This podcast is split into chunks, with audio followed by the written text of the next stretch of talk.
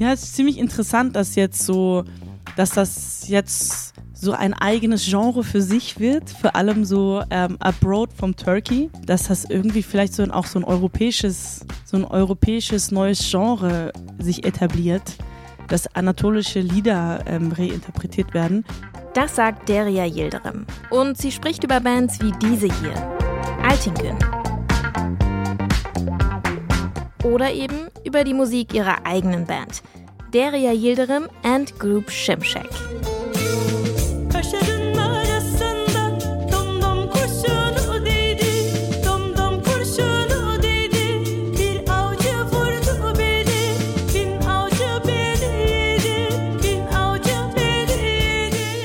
Türkischer Psychedelic Rock oder Funk aus den 60er und 70ern sind Inspirationsquellen für die Group Shimshek. Vor allem aber anatolische Volkslieder, die sie neu interpretieren. Aber was für Lieder sind das eigentlich? Worum geht es in den Songs? Und warum fühlen sich junge Musikerinnen von heute von traditionellen Liedern nach wie vor inspiriert? Höchste Zeit, das herauszufinden. Wir lernen diese Woche diese Einflüsse ein bisschen besser kennen. Derya Yildirim übernimmt den Popfilter. Jeden Tag stellt sie euch einen türkischen Song vor, der sie geprägt hat. Vorher lernt ihr die Musikerin aber erstmal noch ein bisschen besser kennen. Es ist Montag, der 16. Oktober. Mein Name ist Jesse Hughes und ich sage Vorhang auf für Derya Yildirim.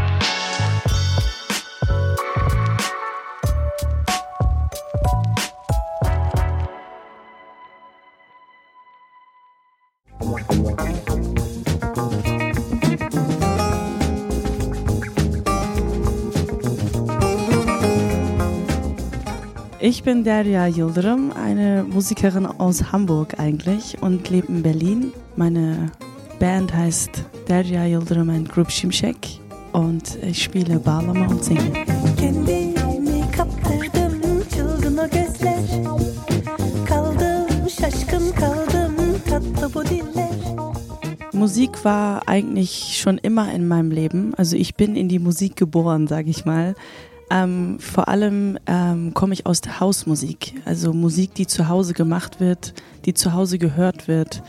Musik hat immer eine essentielle Rolle gespielt ähm, bei mir in der Familie. Und deshalb habe ich eigentlich auch das, also Musik das erste Mal eigentlich mit meiner Familie gespielt, mit meinem Vater zusammen, mit meinen Brüdern. Ähm, ja, und dann irgendwann äh, in der ersten eigenen Band. Und die ist dann auch geblieben.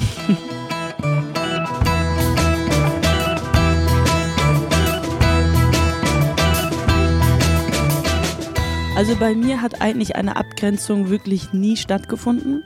Ich ähm, habe das aber eigentlich äh, vor allem in meiner Generation, also bei den Menschen in meiner Generation mitbekommen, dass sie sich sozusagen von ihrer Kultur und von der Musik dieser Kultur abgegrenzt haben, weil sie das zum Teil irgendwie peinlich finden, aber eher immer in, in, in Relation zu der Gesellschaft. Also wie kann ich mich positionieren als ähm, Mensch mit, ja, mit anderen Wurzeln oder so.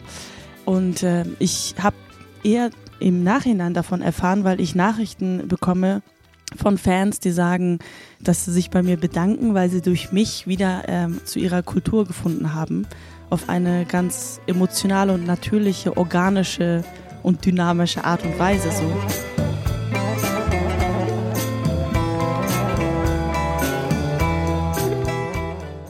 Es stand nie zur Debatte, eine andere Sprache zu singen, weil eigentlich ist diese, die Sprache, also die türkische Sprache in der anatolischen Volksmusik wie ein Instrument für sich.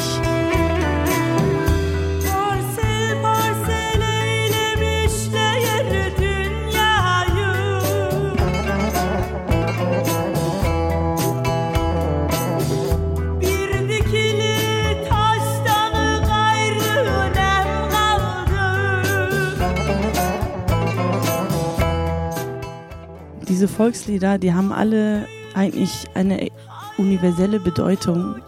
Und die Themen, die da angesprochen werden, das sind Themen, die quasi immer noch aktuell sind. Gesellschaftskritische Themen, Themen, die äh, den, den Widerstand wiedergeben. Das sind ja alles Themen, die eigentlich extrem aktuell sind. So, ne?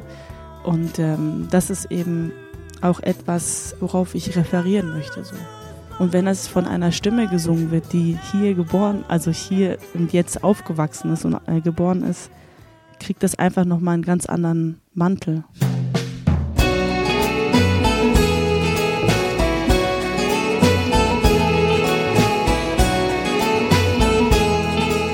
Es ist ja auch so ein Phänomen eigentlich mittlerweile, also seit fast über zehn Jahren, glaube ich, dass ähm, anatolische Volksmusik einen Hype bekommt und dass diese Magie, die in dieser Musik steckt, eigentlich sich in der ganzen Welt momentan verteilt. Aber man muss einfach auch wissen, dass das nicht immer so war. Vor allem nicht in der Türkei, aber eher in Deutschland. Weil in Deutschland wurden eben nicht, äh, nämlich ähm, anatolische Lieder produziert. Das wurde äh, in der deutschen Musikindustrie lange verschwiegen. Aber durch den Dokumentarfilm äh, Liebe D-Mark Tod erfährt man eigentlich viel über die Musikindustrie ab den 60ern quasi, dass äh, Musiker aus der Türkei ihre Lieder in Deutschland produzieren und hier auch verkaufen, weil es eben auch eine Zielgruppe gab hier. Also eine Zielgruppe, die quasi an ihrer Kultur festhalten möchte das waren sozusagen unsere Vorreiter. Die Musiker, die eben in den 60ern hierher kamen und gespielt haben. Ehrlich gesagt habe ich mich aber ähm, nie an diesen Musikern irgendwie festgehalten oder die überhaupt als Vorbild oder so gesehen, sondern die waren sozusagen in, in, in unser Leben integriert. Also mit Platten und Kassetten, die wir ähm, im Auto abgespielt haben, so, während wir in die Musikschule gefahren sind. So.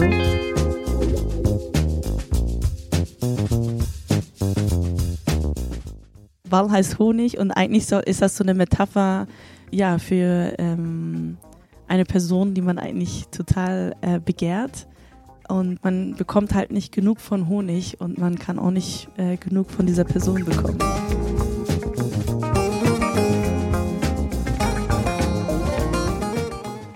Ich bin Derya Yildirim und ihr hört jetzt das Lied Ball von Derya Yildirim and Group Şimşek.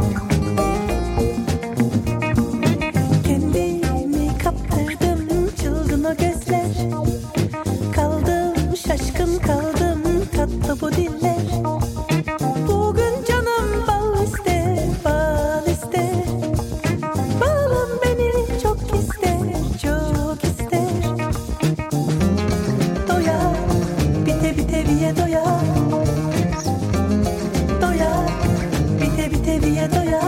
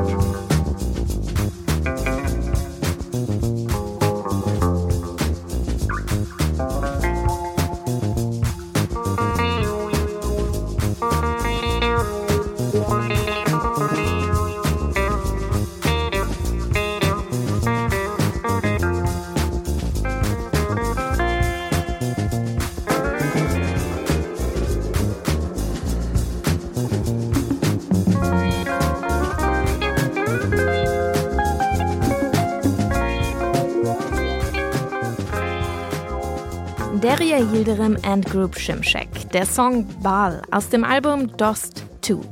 Ein Song, den die international zusammengewürfelte Gruppe mit Mitgliedern aus Frankreich, Holland und Südafrika selbst geschrieben hat. Neben den vielen Songs, die auf traditionellen anatolischen Liedern basieren. Von denen hört ihr diese Woche jede Menge. Deria Yildirim übernimmt den Popfilter. Jeden Tag stellt sie euch einen Song vor, der sie musikalisch geprägt hat. Ihr lernt sowohl die anatolische Folk-Ikone Zelda Bakcan kennen, die in den 70er Jahren als eine der ersten Frauen in der Türkei mit Gitarre auf der Bühne steht, als auch Arif Saar, einen der gefragtesten Balama-Spieler, der das Instrument in den 60er und 70er Jahren revolutioniert. Es bleibt also spannend und ich freue mich, wenn ihr morgen wieder zuhört. Mein Name ist Jess Hughes. Ciao und bis dahin.